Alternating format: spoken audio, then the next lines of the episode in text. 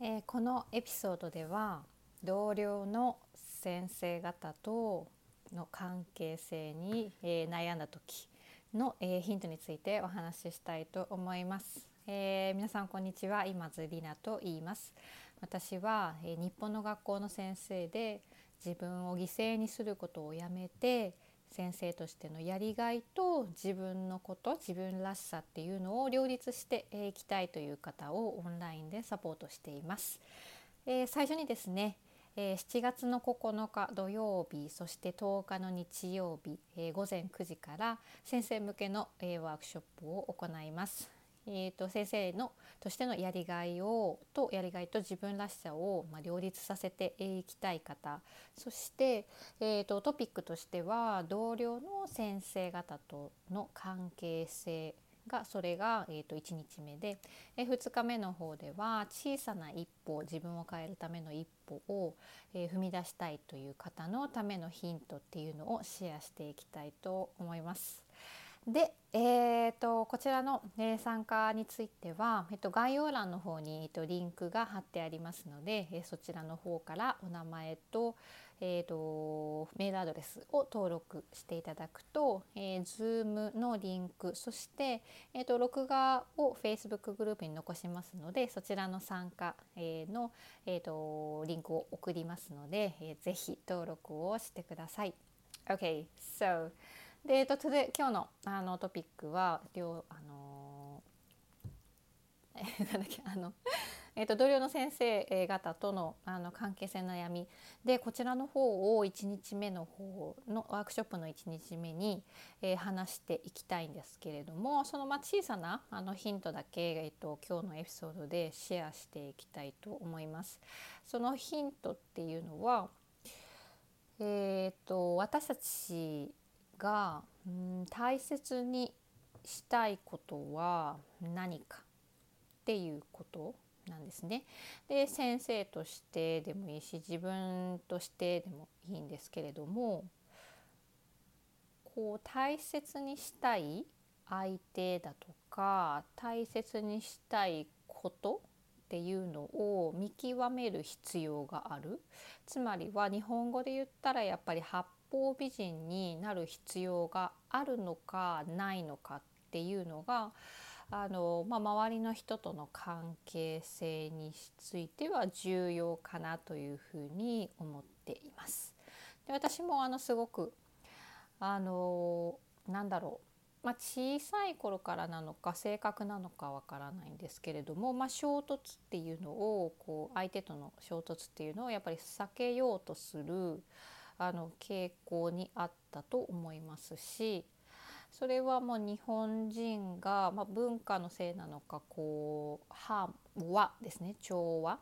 周りの人とのこう調和を大切にする文化であったりとか、まあ、すごく大切なことだしいいことだと思うんですけれども、まあ、果たしてそれが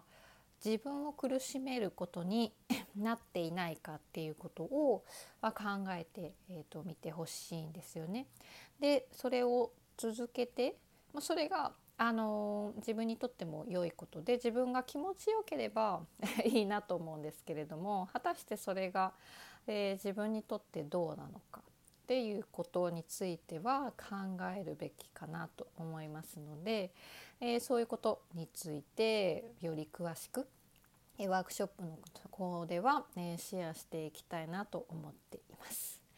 ね、で、えっと、私自身もあのこうやってオンラインであの自分で発信を始めてそしてもう先生方の、えっと、サポート自分自身も非常勤として学校現場に勤めているしでそんな中でやっぱりこうすごく頑張っているけれども苦しい思いをしている先生方っていうのにも本当にたくさん会ってきたので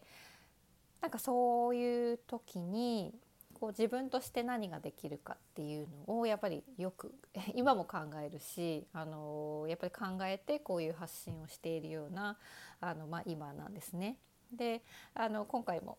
えっと、ワークショップであの個別にあのこう今回参加しませんかっていうように、まあ、先生お声かけをしたあの先生もいるんですけれどもなんか私がこう 活動していることに元気をもらいますっていうふうに え言ってくださった方がいていやすごく嬉しかったですね。えーと、私はやっぱりこうそういうことパッションがあるもちろん学校現場であの子どもたちと接することにも、うん、やりがい。やっぱり感じるしでもやっぱ自分自身はあの犠牲にしたくはありません。私も家族がいるしそれはやっぱり大切。でそこはあのしっかり持っていきたいなって思いますしやっぱり私自身が元気でうんハッピーというかやりがいを感じていてすごくこう強い気持ちを持ってこの仕事をやっているっていう姿を見せることがうんとやっぱ子どもたちにもいい影響を与えると信じてるんですね。で私たち教員はやっぱりこう生徒のロールモデルうんといい意味でなんだろうこう硬い意味じゃなくて見本であるべきだし大人として大人になってもこういうふうに 大人になってもっていうかしいかな。でもあのやっぱり子どもたちの中にはなんか大人になることに不安だったりとかずっと子どものままでいたいだとか、まあ、仕事って大変なんでしょうみたいな。なお金だけなんかもらえればいいみたいな風にももちろんいろんな考え方があっていいんだけれどもでも私は